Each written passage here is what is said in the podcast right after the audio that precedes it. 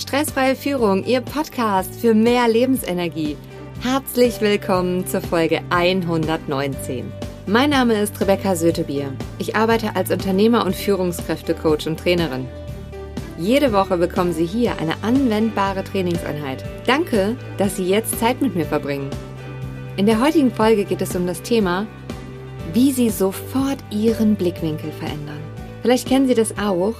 Man hat einfach immer so eine festgefahrene Meinung und in dieser Folge nehmen Sie auf jeden Fall als wichtigen Punkt mit die Geschichte von Stephen R. Covey aus dem Buch Die sieben Wege zur Effektivität. Sie kennen sicher jemanden, für den diese Folge unglaublich wertvoll ist. Teilen Sie sie mit ihm, indem Sie auf die drei Punkte neben oder unter der Folge klicken. Ich erzähle Ihnen nun folgende Geschichte, die sich an einem Sonntagvormittag in der New Yorker U-Bahn ereignete. Die Passagiere saßen still da. Manche lasen Zeitungen, andere waren in Gedanken versunken. Einige hatten ihre Augen geschlossen und ruhten sich aus. Es war eine ruhige, friedliche Szene. Dann stieg ein Mann mit seinen Kindern ein. Die Kleinen waren laut und ungestüm. Die ganze Stimmung änderte sich abrupt. Der Mann setzte sich neben mich und machte die Augen zu. Er nahm die Situation offenbar überhaupt nicht wahr. Die Kinder schrien herum, warfen Sachen hin und her, zerrten sogar an den Zeitungen der anderen Fahrgäste. Sie waren sehr störend. Aber der Mann neben mir unternahm nichts. Es war schwierig, nicht davon irritiert zu sein.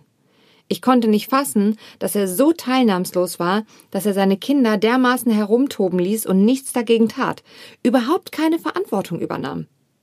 Es war deutlich, dass sich auch alle anderen in der U-Bahn ärgerten. Mit aus meiner Sicht ungewöhnlicher Geduld und Zurückhaltung sprach ich ihn schließlich an. Ihre Kinder stören wirklich sehr viele Leute hier. Ähm, könnten Sie sich vielleicht etwas mehr darum kümmern, dass sie unter Kontrolle sind? Der Mann hob die Augen, als ob er sich zum ersten Mal der Situation bewusst würde, und sagte leise Oh, Sie haben recht. Ich sollte etwas dagegen tun. Wir kommen gerade aus dem Krankenhaus, wo Ihre Mutter vor einer Stunde gestorben ist. Ich weiß nicht, was ich denken soll, und die Kinder haben vermutlich auch keine Ahnung, wie sie damit umgehen sollen. Können Sie sich vorstellen, was ich in dem Augenblick empfand? Mein Blickwinkel wechselte sofort. Plötzlich sah ich die Dinge anders.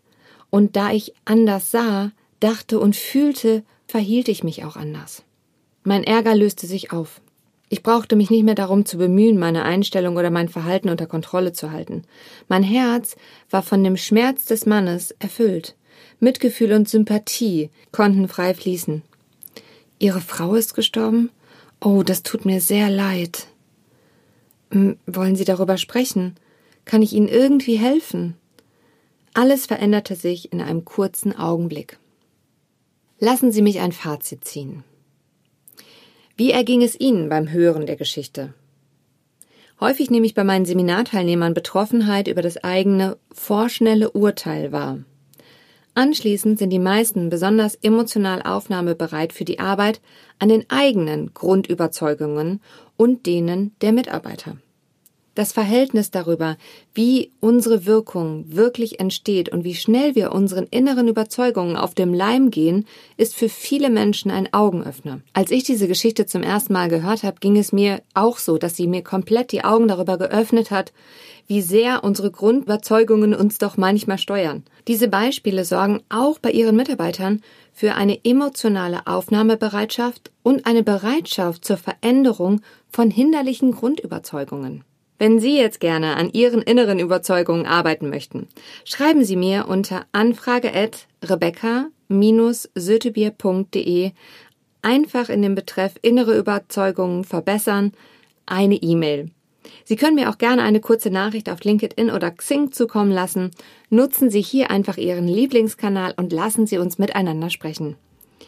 Wissen teilen schafft Verbindung. Mit wem teilen Sie heute Ihre Erkenntnis aus dieser Folge? In der nächsten Folge geht es darum, wie Sie das mächtigste Werkzeug für sich selbst nutzen. Bis dahin bleiben Sie am Ball, Ihre Rebecca Sötebier.